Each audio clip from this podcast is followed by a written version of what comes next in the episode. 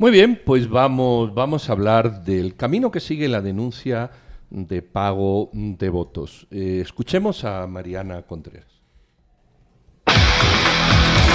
Reportera con criterio.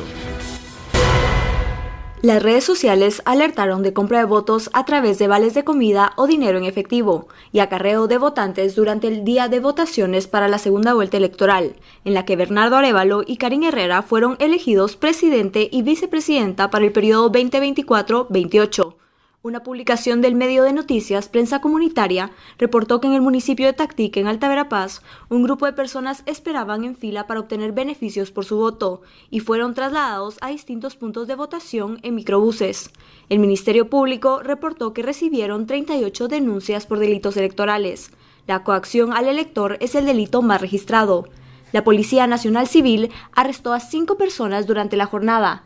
Jorge Aguilar Chinchilla, vocero del Ministerio de Gobernación. Tomamos en cuenta que las cinco primeras personas fueron detenidas y puestas a disposición porque se les descubrió entregando algún tipo de, cupón o de eh, documento relacionado a un partido político.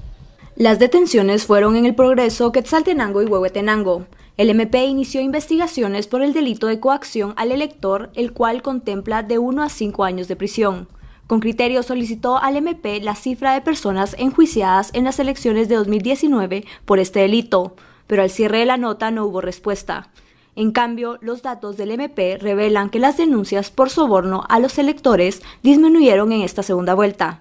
El 26 de junio, luego de la primera vuelta, se contabilizaron 82.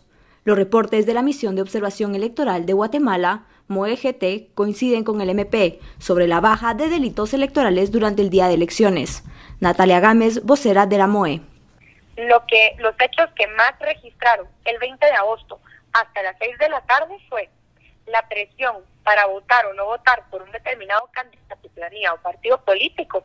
Reportamos nueve hechos y el traslado de personas por parte de partidos políticos que también reportamos nueve hechos.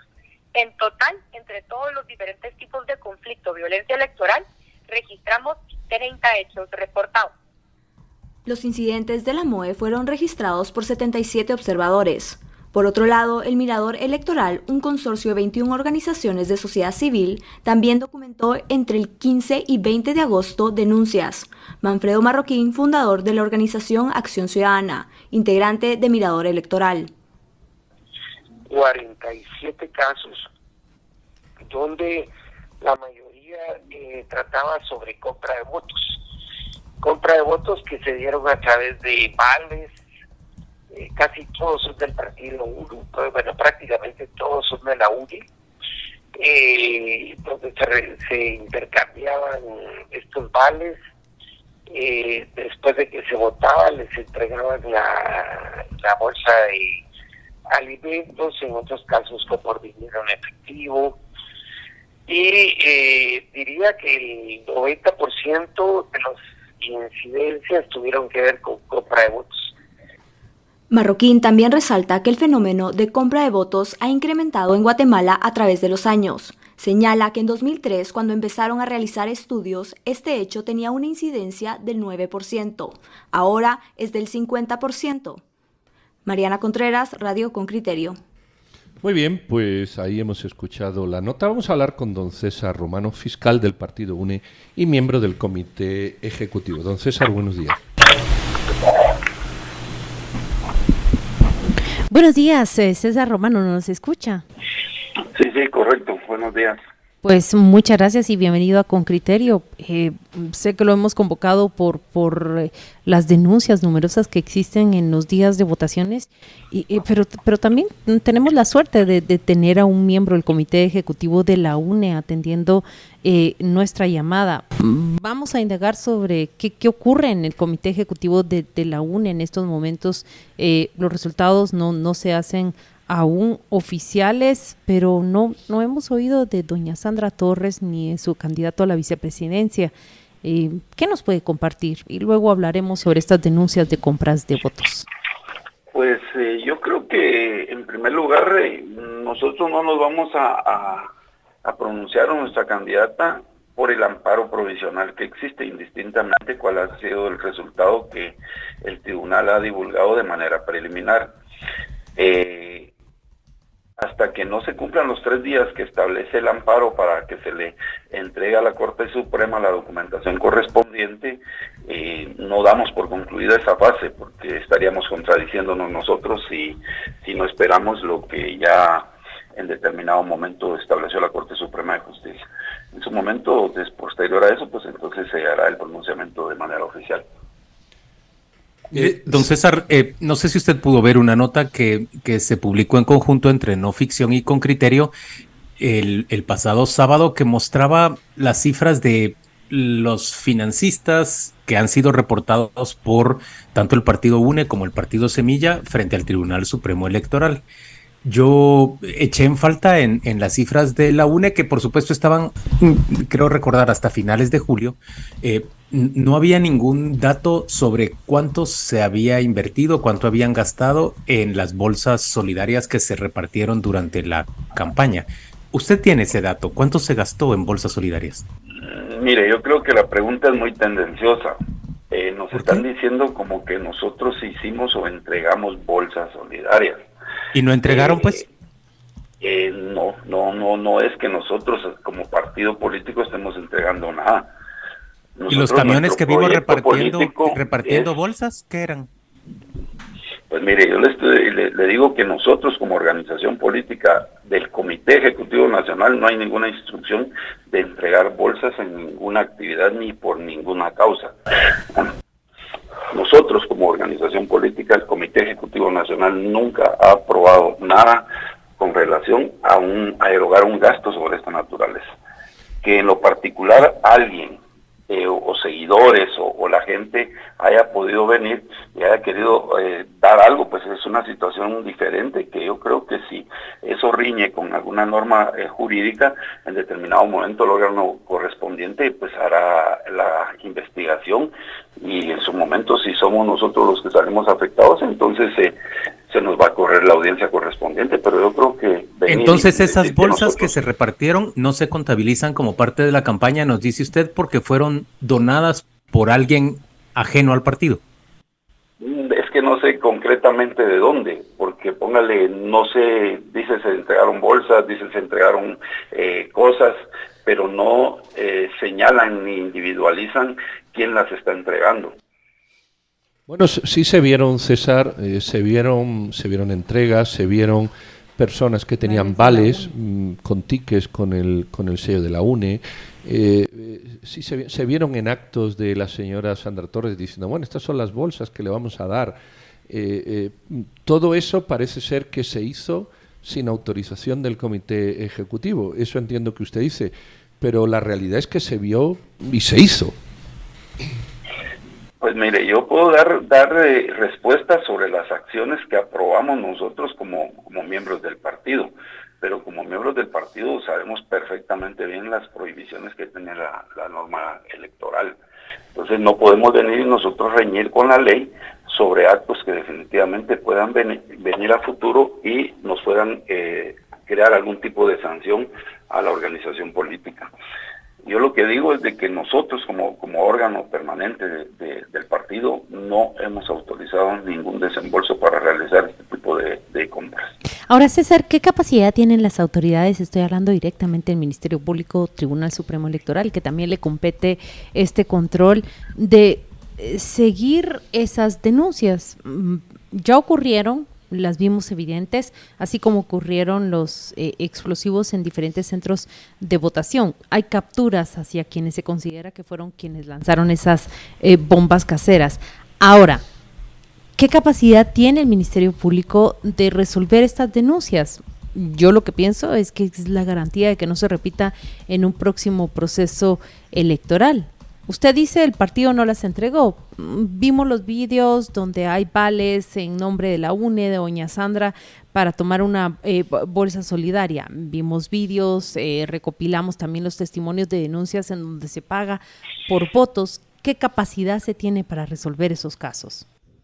Pues yo creo que la mejor respuesta la debería dar las dos instituciones, tanto el Tribunal Supremo Electoral como el Ministerio Público, para saber ellos qué capacidad instalada tienen para seguir las eh, respectivas investigaciones y seguir las denuncias que están en contra de, las personas, eh, porque un hecho, si es eh, objeto de, alguna investigación y comisión de un delito, pues debe de tener nombre y apellido, no es nada más venir y lanzar al aire, el responsable es una institución o una organización. Yo creo que aquí hay que venir. César, ustedes le jugaron la vuelta a la ley infringieron la ley repartiendo cosas, dádivas que no, que según la ley no podían repartir y, y, pretendieron beneficiarse electoralmente de eso. Y ahorita trata de convencernos de que no fueron ustedes, sino que fueron personas ajenas yo creo que, yo Creo que, que, ustedes se están convirtiendo como el Ministerio Público o como un órgano jurisdiccional asegurando hechos que no están debidamente comprobados. Yo creo que, que tiene que haber seriedad desde el punto de vista que si hay una persona que cometió el hecho, pues hay que preguntarle a la persona que cometió el hecho quién le pudo haber dado una orden o quién le pudo haber dado eh, esas cosas para poder venir y entregarlas en nombre de cualquier organización política. Y digo cualquier organización política porque es un proceso electoral que no ha concluido. Mire, César, el, el, bueno, yo puedo entender que oficialmente el Comité Ejecutivo nunca haya dado una orden eh, o, no se pueda comprobar que haya una orden. Pero los hechos usted los ha visto como yo. ¿Hay alguna preocupación en el comité ejecutivo por, por acciones que manchan el nombre de la UNE sin haber dado eh, instrucciones, pero son personas que tienen volante de la UNE, son personas que en la tribuna de los discursos de Santa Torres se subían con bolsas solidarias, son personas que en nombre de la UNE, ¿eso les preocupa al comité? El comité ha tomado alguna medida diciendo, bueno, nosotros sin dar la orden vemos que hay cosas que nos pueden afectar.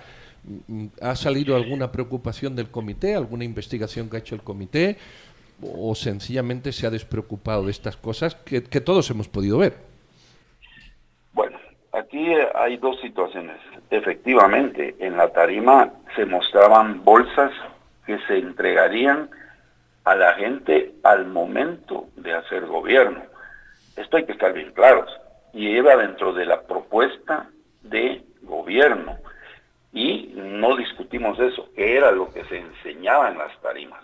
Ahora, la otra situación, que se diga que se entregaran cosas, creo que en su momento eh, el órgano jurisdiccional tiene que pedirle explicaciones a quien se vea responsable de esto nosotros no nos adelantamos al día siguiente hasta que no se nos demuestre que concluyó el día de hoy. ¿A qué me refiero con esto?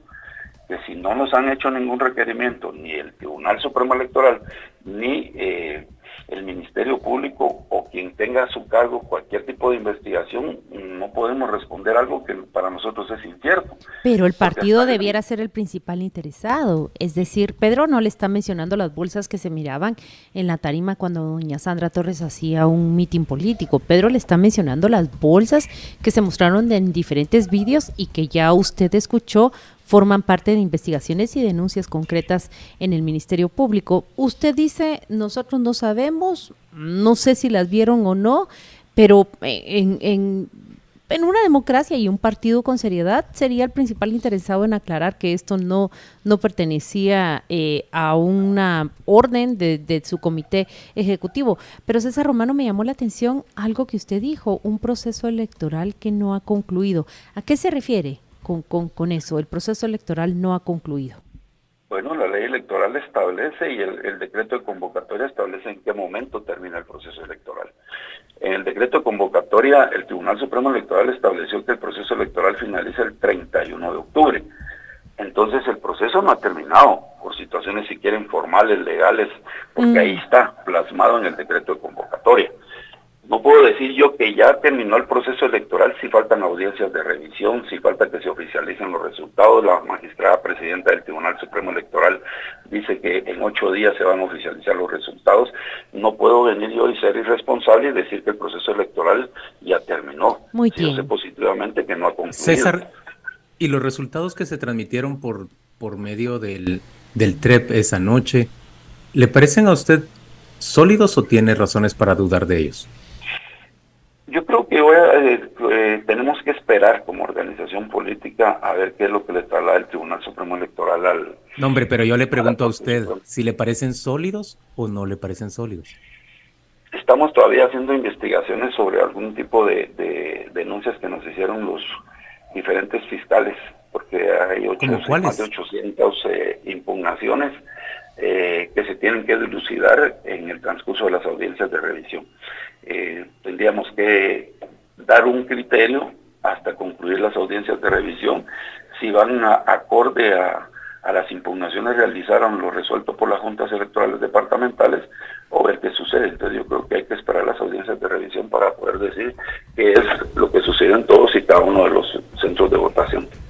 Eh, César, cuando ¿Cuándo tienen previsto o, cuál es el proceso para estas 800, efectivamente creo que son 25 impugnaciones que hay? Eh, mm, ¿cómo, ¿Cómo las van a resolver? No sé si ya les han convocado para ello, eh, si hay un plazo de tiempo, eh, si están sobre la marcha resolviéndolas. ¿Qué sabe de esto? Bueno, definitivamente cuando se impugna eh, cualquier voto, cuando se impugna eh, cualquier tipo de situación ante la Junta Receptora de Votos, para eso existen las audiencias de revisión.